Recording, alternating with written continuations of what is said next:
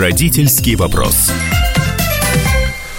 А, всем доброго дня. Я Александр Милкс, ведущий программы «Родительский вопрос» а, а, обозреватель «Комсомольской правды», соведущая моя постоянная Дарья Завгородняя по правую руку от меня, а по левую руку Анна Юрьевна Лазебникова, заведующая лабораторией социально-гуманитарного образования Института стратегии развития образования Российской Академии Образования. Слушайте, у вас столько слов образования в должности, просто вот три – Тяжелая у вас должность. А говорить мы будем сегодня про федеральные государственные образовательные стандарты. Э, прошлая неделя, э, по крайней мере, в верхних эшелонах образовательного сообщества ознаменовалась некими позиционными боями. Принимать эти стандарты, не принимать эти стандарты. Что теперь будет?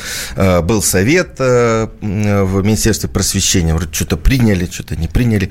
А на самом деле, мне хотелось бы, конечно, не влезать в образовательную политику значит, Министерства и Российской Академии образования экспертов, да, а понимать, что теперь нам, родителям, учителям, то есть тем, кто работает, как говорят, на земле, да, э, что теперь нам с этого будет? Что теперь меняется? А, Анна Юрьевна, давайте вот все-таки для начала разберемся. Что это такое за стандарт? Вот я родитель, я не понимаю, что такое стандарты. Почему они у меня вообще висят? Я знаю школьную программу. Вот как вот это вот длинное слово со словом государственное, да, оно э, коррелирует со словом школьная программа. Что должны знать наши дети? И, э, в общем, в чем, в чем проблема-то? А, добрый день, уважаемые радиослушатели. Немножко действительно поясню смысл э, этого документа. Может быть, это будет полезно. Советская школа не знала вообще этого термина «образовательный стандарт». Ну, как-то жили а, жили по типовым учебным программам, которые на самом деле регламентировали почти все стороны образовательной жизни, кроме методических приемов, которые использовал учитель. Он выбирал их самостоятельно, сам планировал уроки и сам определял, как сейчас принято говорить, свои образовательные пути.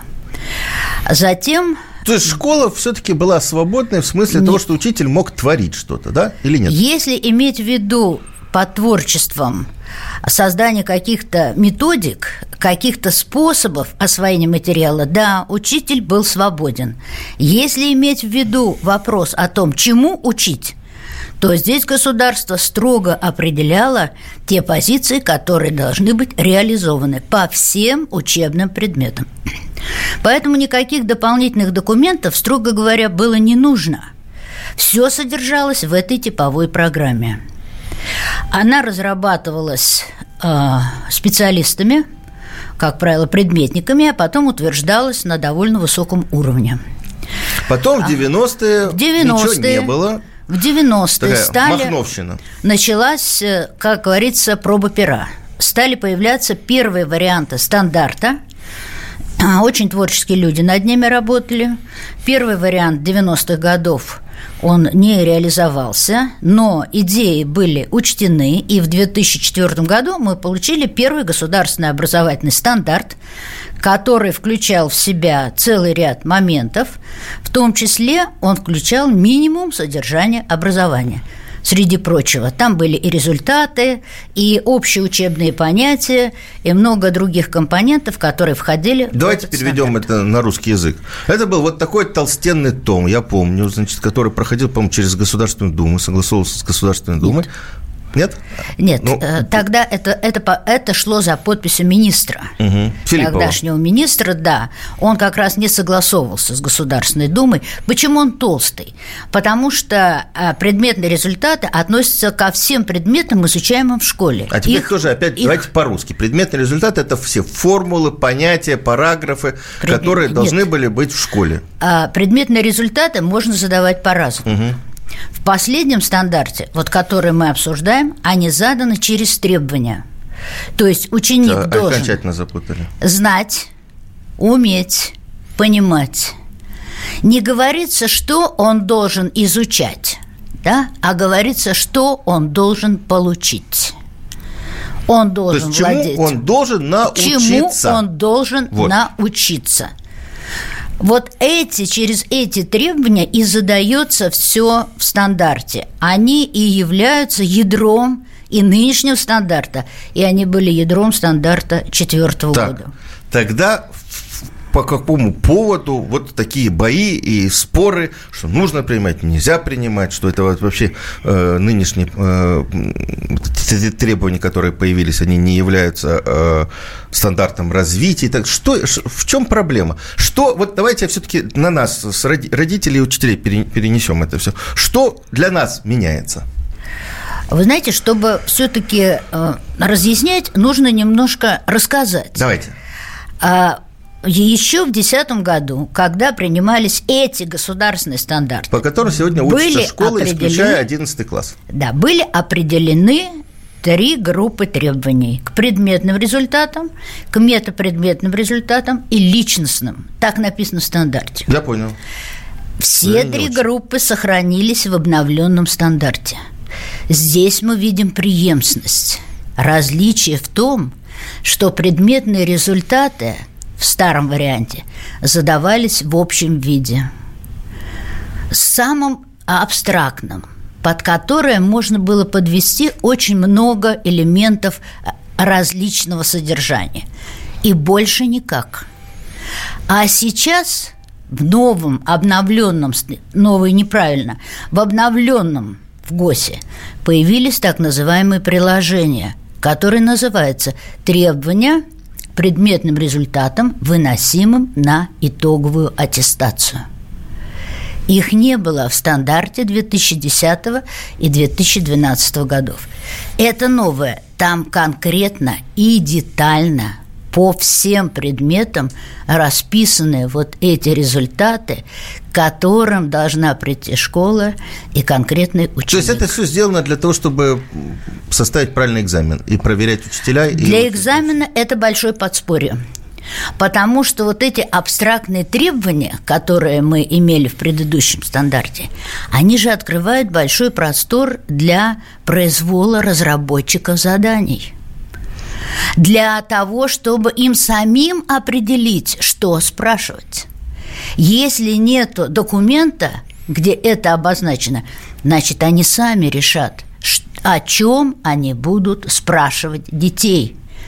Я считаю, что это не совсем правильно. Есть ситуации, когда учат, есть ситуации, когда контролируют. И то, чему учат, должно проверяться, но не наоборот – то, что контролируется, должно изучаться в школе. Последовательность должна быть другой. И сейчас а, ну, итоговая аттестация, государственная итоговая аттестация у нас проводится только после 9 и 11 класса. Но зато у нас есть теперь ВПРы. А, ВПРы – это статус этих работ иной. И сейчас не будем в это вдаваться, не другой будем. этот статус, да? По результатам экзаменов – итоговой аттестации принимаются ну, серьезные ну, решения. Анна давайте мы все-таки вернемся к родителям. Что для меня, как для родителя и для учителя, с принятием вот этих обновленных, как вы говорите, стандартов изменится? Или ничего не изменится? А, понимаете, я бы здесь, э, ну, не ставила, не, не группировала учителей и родителей вместе, потому что немножко раз, разные участники образовательного процесса, разные. Мне кажется, родители могут вообще расслабиться, нет? Родители могут, если им это интересно, и они хотят представить себе систему школьного образования, они посмотрят в ГОСы. Но, в принципе, этот документ, обращенный, конечно, в большей мере к учителю. Нет, смотрите, я, как, я знаю, мне много пишут и звонят люди э, недовольны школьной программой. Вот чему наших детей учат в школе вот эти вот самые учителя? Теперь они будут вынуждены писать новую учебную программу, да, потому что, как я понимаю, учитель все равно должен разработать свою программу под вот эти стандарты. А, значит, в стандарте 2010 года было заложено требование о том, что образовательную программу разрабатывает учитель. Это был очень сильный шаг, против которого, кстати говоря, тогда многие возражали, потому что всегда программы разрабатывались уровнем выше – не школы. У нас 40 тысяч лишних школ, и у нас будет 40 тысяч учебных программ по каждому предмету. Да, это... больше, потому что разные учителя да, могут разработать не... в одной школе разные программы. Ну, еще если мы учтем, что учебники да, разные да. все. Да. По тому же самому русскому языку в пятом классе три учебника сейчас э, это, Это, конечно, трудно было вообще воспринять, и... но как некая, так сказать, компенсация вот этого безбрежного много, многообразия, появилось решение создавать примерные образовательные программы. Вот эти примерные программы, собственно, и становятся регулятором содержания образования.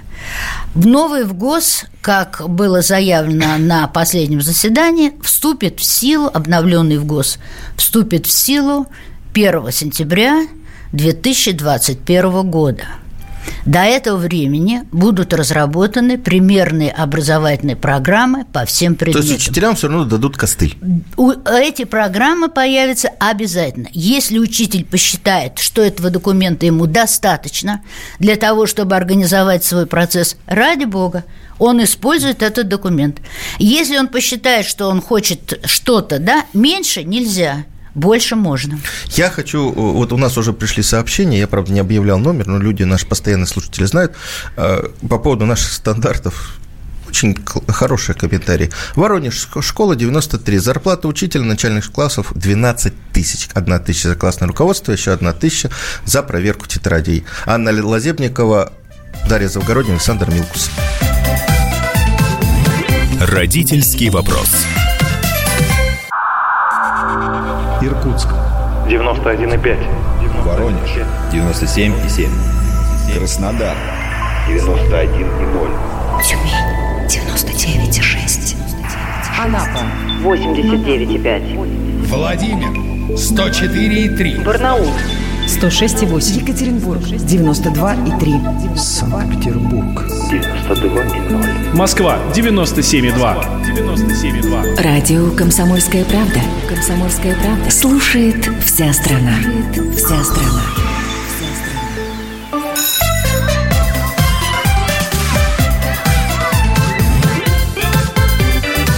Родительский вопрос.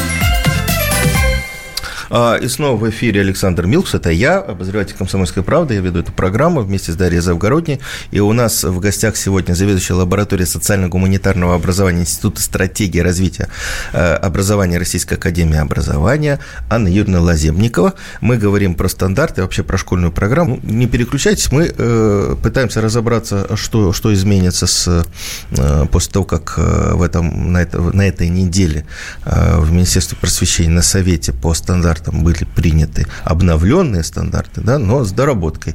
А что, что, а что там надо дорабатывать, если они их приняли? Или они, вы, вы участвовали в этом собрании, да. совещании, да? Э, это нормальная практика, когда документ одобряется в целом, но в то же самое время эксперты указывают на некоторые вещи, которые, о которых нужно подумать еще раз. И, может быть, внести сюда изменения. Это да, обычная ситуация довольно. В данном случае принято такое решение. Я хочу подчеркнуть один факт. А на проект этот поступило, поступили десятки отзывов, десятки.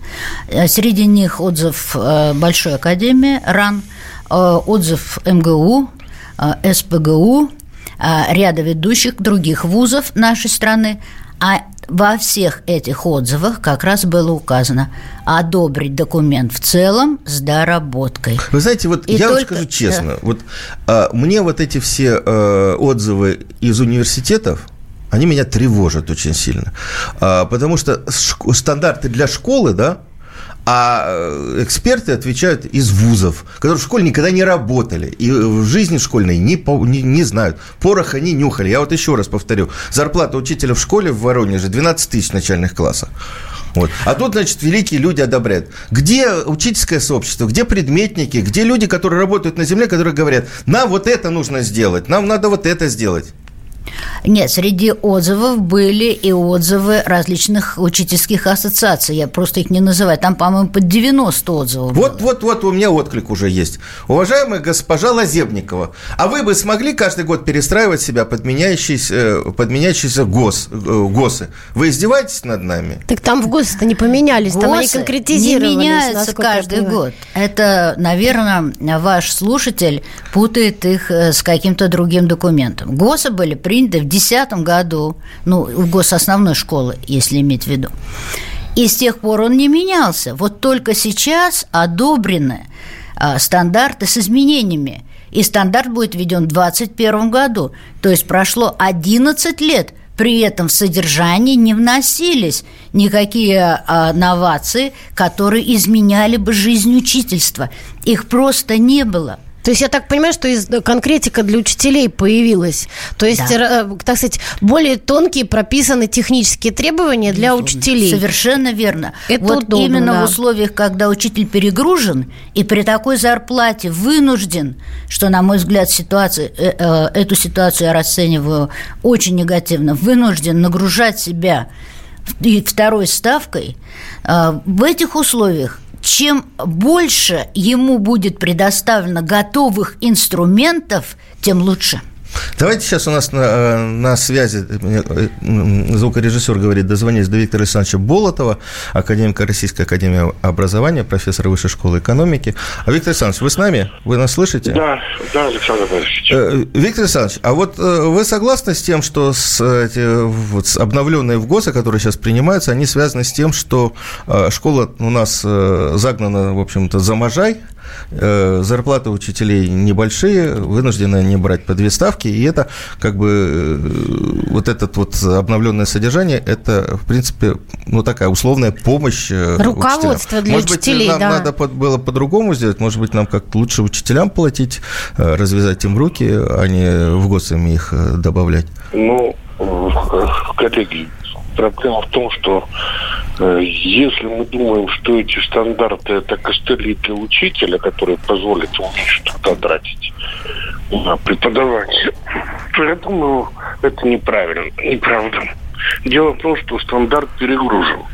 Если бы, коллеги, вот я честно говорю, вы взяли бы эти стандарты и прочитали приложение к стандартам, что должны знать все наши дети, стало бы очевидно, что стандарт перегружен. И учитель, даже при наличии э, костылей, не сможет дать материал так, чтобы все дети, а подчеркиваю, министр говорит, что каждый ребенок в конце каждого класса по каждому предмету должен знать то, что написано там.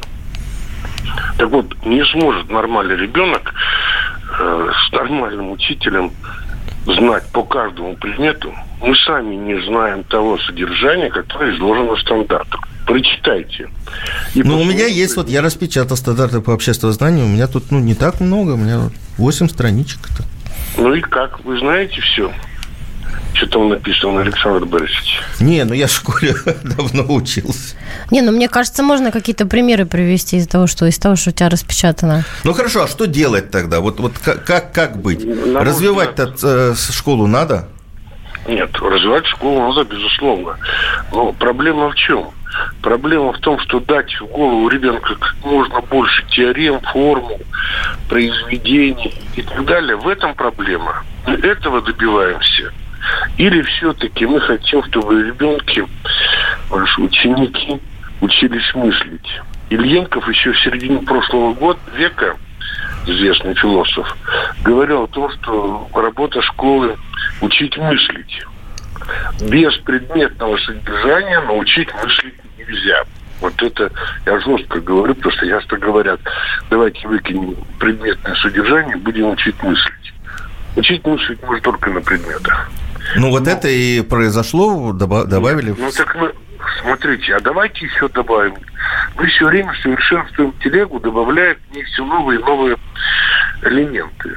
На мой взгляд, не сможет телега поехать как автомобиль попытка автомобиля это стандарта 2012 э, года. Автомобиль дохленький получился, прямо скажем. Ну, первые автомобили были хуже телег.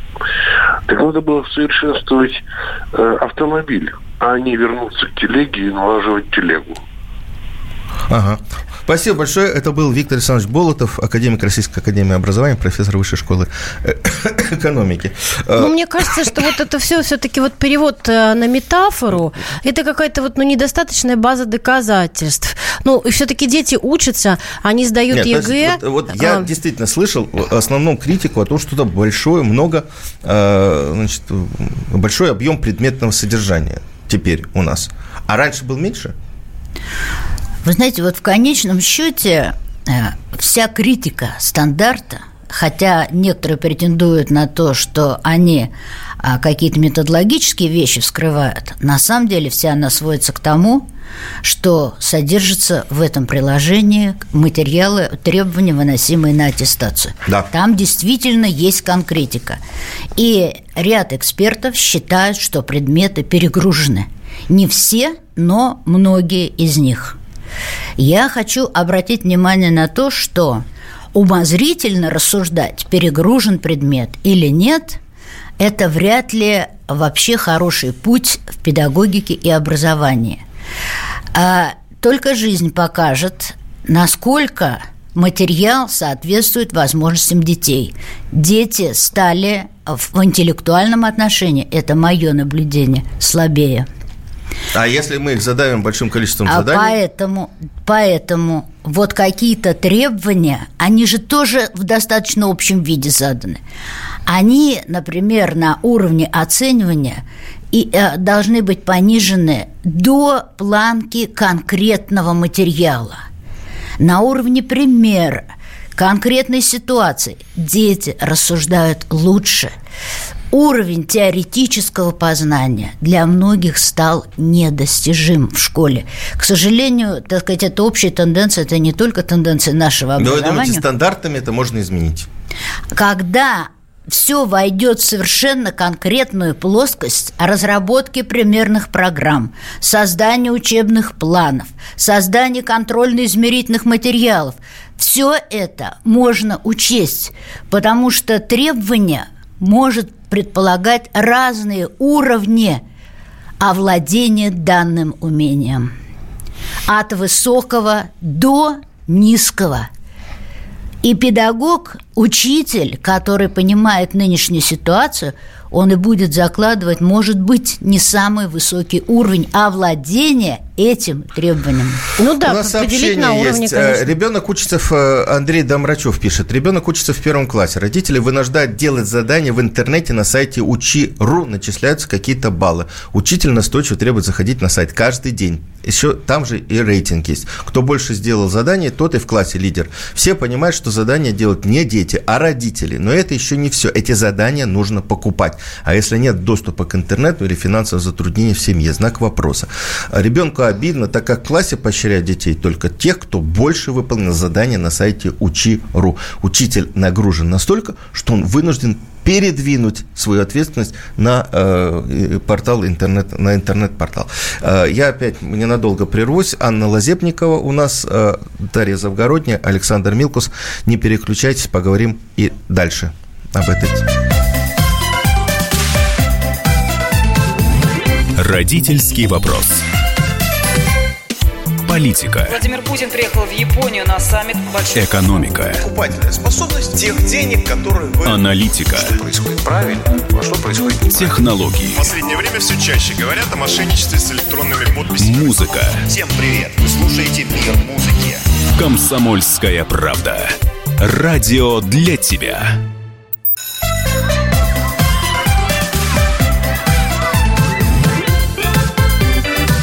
Родительский вопрос. Ой. Александр Милкс, это я. Э, у нас продолжается программа, и обозреватель, обозреватель «Комсомольской правды» Дарья Завгородняя, журналист, учительница русского языка, а, вместе со мной соведущая Анна Юрьевна Лазебникова, э, наш сегодняшний гость, заведующая лабораторией социально-гуманитарного образования Институт, Института стратегии развития образования Российской Академии Образования. И говорим мы про э, новые стандарты, которые ну, обновленные, я прошу прощения за термин, которые были в этом, э, на этой неделе приняты Министерством просвещения, Советом по, по стандартам, и, и, и мы пытаемся понять, что изменится в жизни учителей и, и родителей. Но мы уже а, пришли к этого. выводу, что это конкретизированные не, стандарты. Ну, конкретизирован, да. А, Анна Юрьевна, все-таки хочется выяснить, действительно, э, что изменится вот в, в части, допустим, э, учебников? Опять надо будет переделывать учебники? Только вот федеральный перечень учебников утвердили вот в прошлом году, в декабре, новый, обновленный. Какие-то изменения в учебнике вносить придется. Я хочу обратить внимание на один момент. Когда был принят стандарт в 2010 году, поскольку он не содержал никакой конкретики – мое, так сказать, сугубо оценочное мнение, никакой. При создании учебников и переиздания просто ставился значок в ГОС. Старый учебник, на него ставился значок в ГОС и считалось, что он соответствует стандарту. А возразить было нельзя, потому что непонятно было вообще, чему должен Хорошо, соответствовать. А теперь новые учебники чем будут А новые учебники должны учитывать требования, которые конкретно указаны теперь в стандарте. То есть школа закупила в этом году учебники, через два года, да, вы говорите, с 2021 года они будут э, введены, да? Им, э, им придется закупать новые Стандарты, учебники. как было подчеркнуто руководством Минпроса, будут вводиться поэтапно. Так. Введение начнется с начальной школы. Вот посчитайте, когда оно коснется основной школы, сколько пройдет лет. Учебники свой срок выработают. Э, те учебники, которые находятся сейчас э, в перечне, утвержденном министерством. Кстати, этот перечень расширен в последнее время. В него добавлен целый ряд новых учебников. Выбор большой, линеек много, по всем предметам никто не ограничивает. Так, так, так, подождите, давайте тогда э, разберемся. Значит, новое, ну, дополненное содержание содержание, оно в 2021 году, году придет только в первый класс. Да. И да? вместе с детьми последовательно, как они будут расти, будут меняться. Как и, и, как и в 2010 году. Да. Как также и вводилось. Основная школа перешла на ГОС в 2015 году, принятые в 2010. Конечно, одномоментно это не может произойти. Здесь же есть развертывание содержания, определенная логика – ну вот мне хочется отметить, что сколько бы мы ни обсуждали все это, все равно, например, программа по русскому языку, она вот какая была от, там, от первого до последнего класса в мое время, такая она, по сути дела, и осталась. А вот мы сейчас спросим. У Понимаешь? нас на связи ну... Антон Скулачев, председатель э, гильдии словесников. А, алло, Антон, я правильно назвал да, должность? Да-да-да, все правильно. Здравствуйте. Э, также учитель э, литературы. Учитель литературы. Скажите мне, действительно, вот как говорит наша Дарья Завгородняя, учительница русского языка, программа по русской ну, литературе в целом, в целом в не менялась с советских времен? Нет, конечно, нет, категорически нет. Более того, а, сейчас а, появляется огромное количество очень интересных, новых, а, принципиально по-новому интересно построенных программ, которые позволяют учитывать особенности современных детей, в том числе то, что у нас очень много детей например, синдромом дефицита внимания, гиперактивности, много дислектиков, дисграфиков. Э, так вот, появляется множество современных программ, и как раз их совершенно не учитывает предлагаемый стандарт. А вот давайте мы, э, вот у нас немного времени, э, главный вопрос. Антон, на ваш взгляд, что изменится в жизни учителей и родителей после того, как в 2021 году вот обновленный стандарт будет, э, придет в школу? Ну, во-первых, я э, надеюсь, конечно же, что он не придет. Придет. А во-вторых, э, э, нет, я глубоко, искренне надеюсь, что нет. А если все-таки это случится, то э, наша школа э, окончательно превратится из школы интереса в школу контроля. А контроль всегда убивает интересы, внутреннюю мотивацию, и, соответственно, учеников будут исключительно натаскивать к ежегодным контрольным работам. Никаких иных целей, особенно целей заинтересовать, ставить э, не будет. То есть вы считаете, что вот введенный в этом году ВПР практически во, всем, во всех классах, кроме восьмого, а вот сейчас эта ситуация другая? Они продолжат э, массовое наступление, э, тем более, что это прописано в стандарте, что содержание распределенное по годам обучения жестко, а, что на самом деле абсурд, а, а, становится основой для промежуточной аттестации. Ну, соответственно, мы, мы ждем массовое углубление контроля вместо того, чтобы заинтересовывать детей к изучению предмета. Ну, а чем же плох контроль, когда ты можешь, у тебя есть дополнительные инструменты для того, чтобы выяснить, что ребенок у тебя выучил, что он на самом деле знает? Потому что можно любить русский язык, но, но плохо писать контрольные. По опыту могу сказать. А, да, э, значит, э, контроль плох тем, э, что он ежегодный контроль содержания, а не навыков. А, плох тем, что он ежегодный, подчеркиваю, а, плох тем, что единый на всю страну, что он подменяет собой изучение предмета. И в школах... Друзья, но изучение предмета люди делают... Уже сейчас, в четвертых классах, на это массово жалуются родители и дети, натаскивают на ВПР вместо того, чтобы изучать предмет. Подождите, ну, а вот натаскивание это что? Они решать какие-то другие задания? Прорешивание вариантов. Прорешивание вариантов вместо изучения тем. В чем, отли... чем отличие изучения темы от прорешивания вариантов? А, в том, что когда я изучаю тему, я, во-первых, могу двигаться с разной скоростью, а, в зависимости от разных учеников и их интересов. А, во-вторых, я двигаюсь от интереса ребенка и его самостоятельного постижения мира. А когда я прорешиваю варианты, я просто заучиваю правильные ответы на вопросы. Но тоже учитывая особенности детей, их темп их освоения? То есть муштра вместо, вместо индивидуального творчества, муштра вместо исследования, а, муштра вместо творческих заданий. Ну, слушайте, мы должны отдавать себе отчет в том, что не вся школа у нас живет творческими заданиями, пробуждением интереса. В основном механизм привлечения к учебе – это все-таки принуждение по-прежнему. У нас... Нет, конечно же нет. Мы сейчас массовое, огромное количество по всей стране самых интересных подходов, строящихся на творчественные исследования. И если в предыдущем в гости они могли бы растрясти пышным цветом, и это могло бы стать, и уже становится в литературе, например, основным трендом, то теперь это станет э, нелегальным э, направлением. Спасибо большое. Спасибо Это был большое. Антон Скулачев. Мнение Я Антона так не уверена на 100%. Президент гильдии словесников России. У нас уже тут бурное обсуждение. Люди не звонят, видимо, стесняются. А вот сообщений полно. А почему нельзя создать один учебник на один предмет и не мучиться?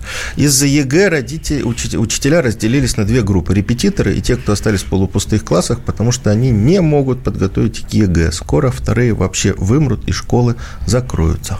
Да, вот на самом деле есть такая правда. Вот видите, какой большой запрос на единый учебник.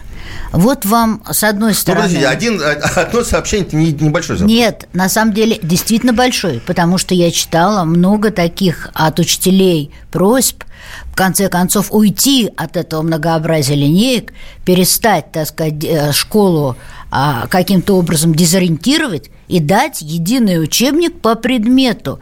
То есть наряду с теми, кто хочет создавать что-то свое, все время что-то свое, да, много очень учителей, которые хотят понять рамки и в них хорошо работать. И чем отчетливее эти рамки, тем спокойнее учителю – Заниматься творчеством. Таких, таких учителей вот много. Учителя, которые сидят в рамках, вот вряд ли их можно назвать творческими учителями. Видите ли, а педагогическая деятельность многогранна. Если вы будете все творческие усилия затрачивать на составление программы, какую тему после какой, в каком объеме, это один вид творчества. Но есть другой вид творчества. А как заинтересовать этой темой? А как показать ее значение для конкретного ребенка, который сидит перед тобой. А как не убить интерес, который вдруг проклюнулся к чему-то рядом и близко? И это и есть педагогическое творчество. Его не может отменить никакой в ГОС. Никакой для учителя, если он действительно этого хочет. Сообщение. Солдат готовим винтиков для механизма, черт возьми. И куча скобок, вывернутых в печальную сторону. А, у нас не так много времени осталось. Я прошу прощения за покашливание в эфире. А, Анна Юрьевна, я вот хотел выяснить. Вы э, работаете заведующим лабораторией в Институте Российской Академии Образования. И при этом э, на э, вот совет по ВГОСам э, Российская Академия Образования прислала ну, негативный, отрицательный отклик. У вас что, там в Академии согласия нет, что ли? Вы хотите сказать, не произошло ли у меня раздвоение личности? Ну да. На, вот на тут самом написано, деле... что не определяет необходимым объеме задачи психолого-педагогического сопровождения, излишне детализирует требования к материально-техническим условиям. Знаете, на самом деле просто надо уточнить некоторые вещи. Наш институт стратегии развития образования не является институтом академии.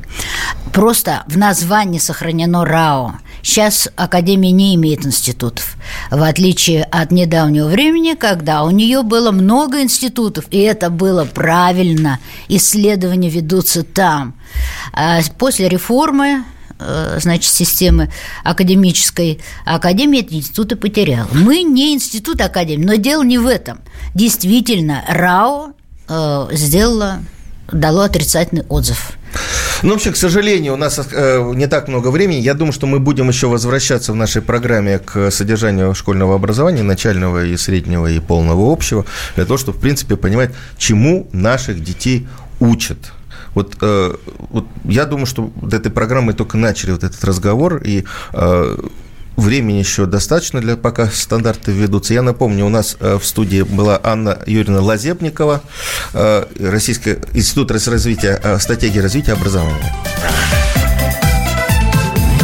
Родительский вопрос. Новое время диктует новые правила – ты не позволяешь себе подолгу быть привязанным к одному месту. Ты думаешь об удобстве, скорости и доступности информации. Именно поэтому мы сделали совершенно новую версию мобильного приложения «Радио Комсомольская правда». Современный интерфейс и обширный набор полезных функций.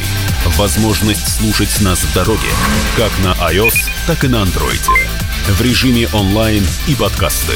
«Комсомольская правда». Всегда рядом. Радио жизни. Радио для тебя.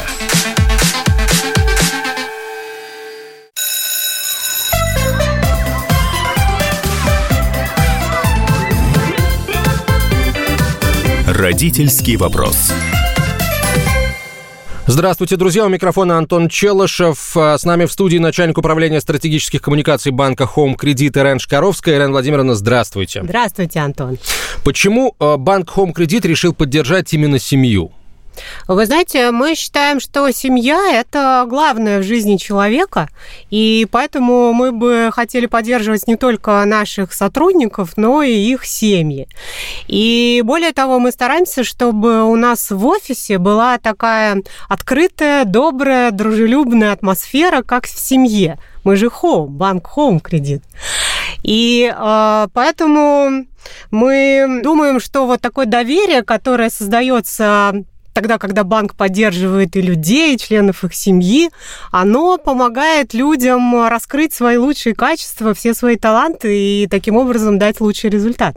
Проводили ли вы э, какие-то исследования, улавливали обратную связь, э, насколько вот забота о семье увеличивает лояльность сотрудника по отношению к работодателю? Ну, конечно, у нас регулярно проводятся исследования вовлеченности сотрудников, и действительно мы видим, что результат год от года лучше, и мы видим э, корреляцию между вот нашими усилиями именно по поддержке семьи с тех пор, когда мы стали проводить и семейные фестивали, и приглашать детей сотрудников в офис. Конечно, эти показатели растут. Какие задачи компании и ее сотрудников позволяет решить детский сад, а точнее даже уже детские сады, которые вы для своих сотрудников, точнее для их детей, создали? У нас э, есть э, два больших колл-центра в Обнинске и в Томске.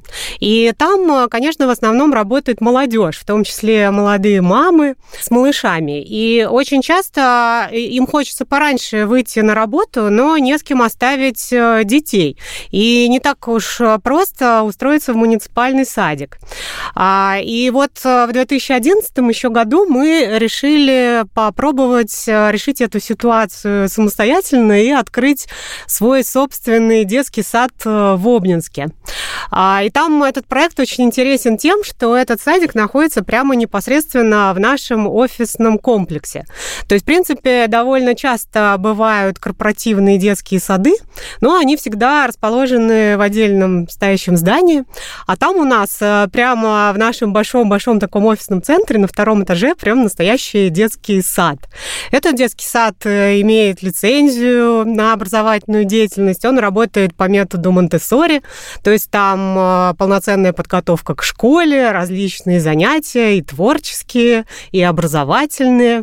Там э, все оборудовано как бы по правилам. Есть и столовая, и медкабинет, есть площадка для прогулок с горками, качелями и песочницами. Но главное, что Помимо такой как бы рациональной задачи, чтобы а, наши сотрудники могли спокойно работать и знать, что с их детьми все в порядке, конечно, здесь еще важную роль играет и такая эмоциональная атмосфера, потому что совершенно особая атмосфера создается в офисе. Вот представьте, например, у вас здесь а, в редакции где-нибудь а, находился бы детский сад, и все сотрудники шли бы на работу со своими детьми, а в обед приходили их навестить, вы бы мы слышали, что там какая-то детская жизнь происходит, э, и они идут там гулять, э, что-то детские голоса раздаются. То есть действительно в офисе такая теплая домашняя атмосфера. То есть родители не отвлекаются при этом от работы, понимая, что дети под надежным присмотром. Ну да, и тем более они идут вместе на работу с детьми, а потом э, в обед могут с ними провести время вместе идут домой. Ну, это на самом деле колоссальное преимущество. У меня у самого ребенок посещает детский сад, я, конечно, дочку вижу только по вечерам, поэтому я знаю, насколько это важно, как можно чаще а, общаться с ребенком. Это, это здорово. Это вот обнинский опыт, а томский? Да, а в Томске мы э, просто после того, как у нас был очень удачный э, опыт и фидбэк э, в Обнинске, хотели, конечно, сделать то же самое в Томске, но там полностью то же самое сделать не получилось, потому что там мы здание арендуем, и поэтому мы нашли детский садик, хороший частный э, садик, который находится очень близко от нашего офиса, он называется Винни-Пух. И там э, мы договорились и сделали корпоративную группу. А, этот садик, у него статус про гимназии, там тоже очень такие хорошие все занятия и образовательные, и развивающие. Ну и, соответственно, у нас там вот своя корпоративная группа, да, и очень важно отметить то, что, конечно, наши сотрудники ничего не платят э, ни за тот, ни за другой садик, э, то есть расходы покрывает банк. Детские сады – это Обнинский, Томск, а я знаю, что вы во всех э, филиалах вашей сети устраиваете родительские дни. Расскажите, пожалуйста, о том, как родительские дни помогают развивать корпоративную культуру, чем это полезно сотрудникам, самим детям, когда эти родительские дни э, проходят, может быть, они каким-то праздником приурочиваются? А, вот, вы знаете, у нас, да, мы проводим родительские дни. А, например, в нашем центральном офисе такие дни мы традиционно проводим в декабре. Вот скоро уже в этом декабре тоже будет такой день. А, родительский день, ну, это, соответственно, тогда, когда родители могут прийти на работу со своими детьми. И это вот как раз то, что мы с вами только что обсуждали, то, что вы говорите, что мы все, в общем-то, видим своих детей в основном только вечером. И мне кажется, вот если представить себя в роли ребенка, вот папа или мама куда-то ушел там куда-то на весь день, и что он там делает? Вот он говорит, я пошел на какую-то таинственную работу, а куда он там пошел, что он там реально весь день делает, почему он не со мной, это непонятно. И э, вот, собственно, эту ситуацию как-то тоже сблизить, вот эту дистанцию, призваны родительские дни, потому что, конечно, детям очень интересно прийти, посмотреть, э, что это за работа-то такая, и чем там реально мои папы с мамой занимаются. Конечно, это еще такой момент финансовой грамотности в том числе, потому что э, вот сейчас часто так бывает у нас вот в наших в рамках наших программ по финансовой грамотности бывает, спросишь вот маленьких ребят, там, а откуда вот деньги у вас в семье берутся? Из банкомата или из карточки. А как они там оказываются, это уже другой вопрос. Тайна сия велика Да, есть. тайна сия велика есть. И поэтому, конечно, когда ребята приходят в офис, и там как раз идет такой разговор, что здесь мама и папа делают, и то, что он там зарабатывает, в том числе деньги для семейного бюджета. Ну и когда ребята приходят, там, конечно, мы для них делаем разные программы по возрастам. То есть э, ребят, которые уже подростки, там для них мы делаем профориентацию, делаем квесты по всем нашим департаментам, э, которые помогают им понять, чем эти все департаменты занимаются. А для ребят помладше там просто такая развлекательная программа, всякие мастер-классы, VR-игры, э, в общем, просто... То есть это не просто проход по всем помещениям офиса с рассказом о том, что вот здесь работает мама Пети, здесь работает папа Сережа и так далее. А, есть... нет, конечно, это такая, такой праздник на весь день, Ребята там у нас долго э, находятся, для них там свои программы. Всегда такая тоже праздничная обстановка в офисе создается. Вот у меня сын уже большой, поэтому он не приходит к нам на праздники. Он уже все знает. Он уже все знает. грамотен. Да, а вот я всегда вообще так вовлекаюсь, смотрю, потому что у нас такое там вообще такое творится по коридорам, все ходят, бегают, что-то происходит, какие-то шарики, в общем, всегда праздник. Я знаю, что у вас очень большой опыт э, по проведению вот как раз э, мастер-классов по финансовой грамотности, а только ли детям сотрудников вы можете э, их проводить, или все-таки посетить их может более широкий круг э, аудитории? Ну, у нас э, наоборот, э, наши программы по финансовой грамотности нацелены не на сотрудников в большей степени, а вообще на всех людей. Мы э, где-то уже примерно с 2013 года наши программы по финансовой грамотности заточили тоже на семью. А, потому что мы поняли, что в таком формате это работает гораздо лучше. И взрослым даже более интересно как-то не то, чтобы признаваться, что я что-то не знаю там, а когда они объясняют что-то своим детям и вместе что-то постигают, так получается и результат лучше. У нас есть э, книжка по финансовой грамотности, она называется «Дети и деньги». Это семейный самоучитель. Его, кстати, можно скачать совершенно бесплатно на moneykids.ru. И еще у нас есть игра «Полезные деньги», которую мы проводим проводим э, в школах и в других образовательных учреждениях по всей России. Обычно мы ее проводим в рамках недель финансовой грамотности, которые организовывает Минфин в рамках федеральных программ. И у нас обычно каждый год не менее 100 таких игр проходит.